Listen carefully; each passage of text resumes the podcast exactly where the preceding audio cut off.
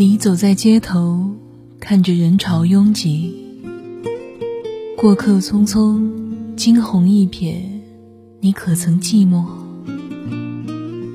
在每个孤单的时刻，欢迎光临一个人的风月场。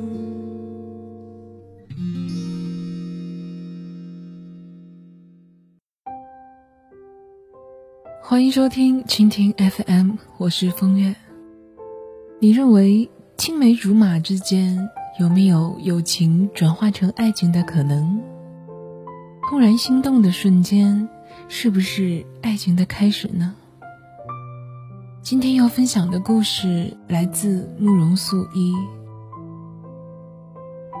和相识不久的朋友聊天，忽然聊到倒追的话题。我问他：“你有没有主动追求过谁呢？”他毫不犹豫地回答：“我只擅长暗恋。”想想，我问的真的是唐突了，不用问都应该猜得到。他写的故事中，几乎满纸都是隐忍不发的感情。这样的人，自然不可能爽爽快快地跑到隔壁班男生面前，大大方方地说出“我喜欢你”。生性羞怯的人，可能擅长的都是暗恋吧。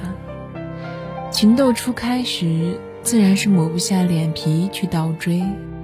等到年纪大了，自尊心随着年纪一起增长，和住在沙漠里的欧阳锋一样，奉行的人生指南是：如果你不想被别人拒绝，那么就先拒绝别人。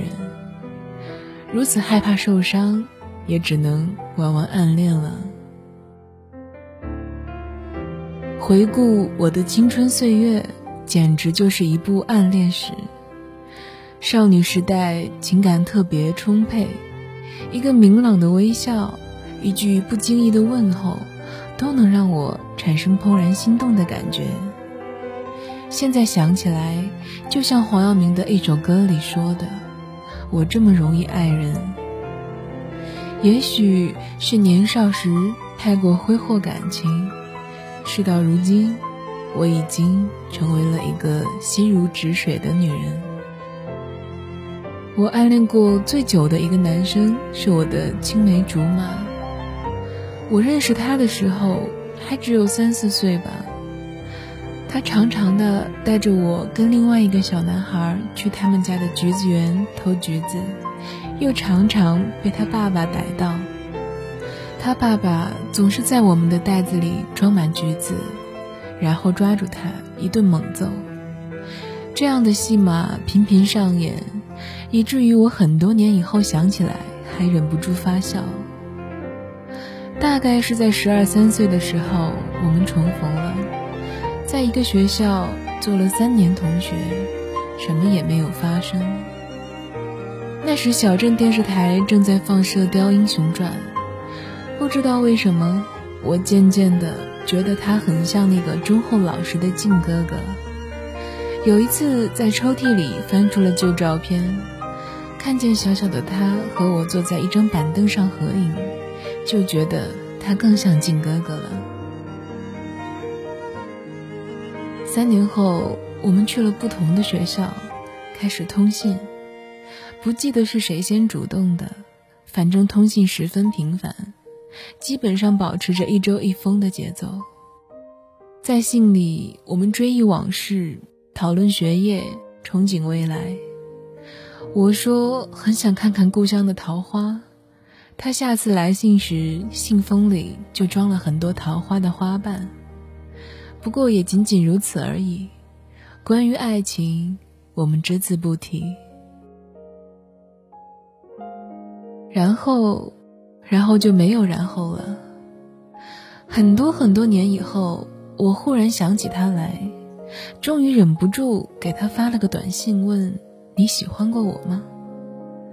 他过了很久才回短信，他说我已经有女朋友了，他是个很好很好的人。其实后来我又问过他几次，你喜欢过我吗？可是他每次的答案都是我有女朋友了。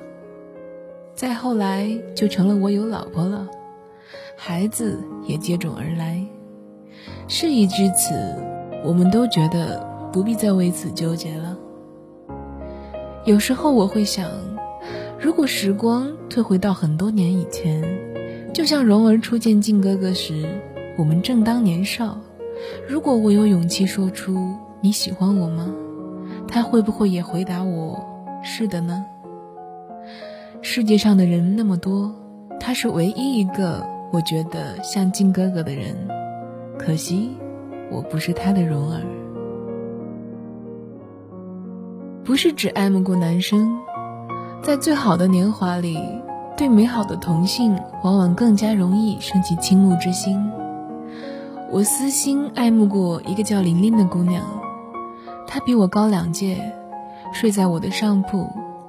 其实她并不是特别漂亮，但是气质动人，笑起来都像有一种淡淡的忧伤。那时我们要早起打开水。晚了，开水就没了。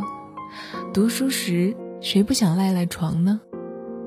我是一个懒到骨子里的人，居然能够抵挡温暖被窝的诱惑，一大早爬起来去打开水，拎着两个开水瓶，一个是我的，另一个是玲玲的，在冬天的寒风里一步一步地奔向开水房，就像奔向一个温暖光明的所在。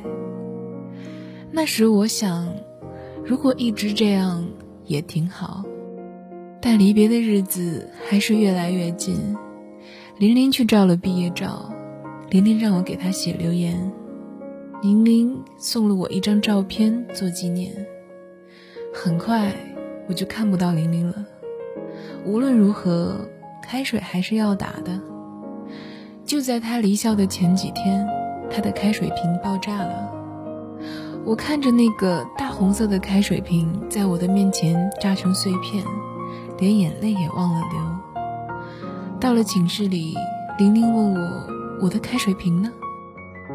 我说：“炸掉了，你拿我的用吧。”玲玲有点生气的埋怨我说：“你怎么那么不小心啊？”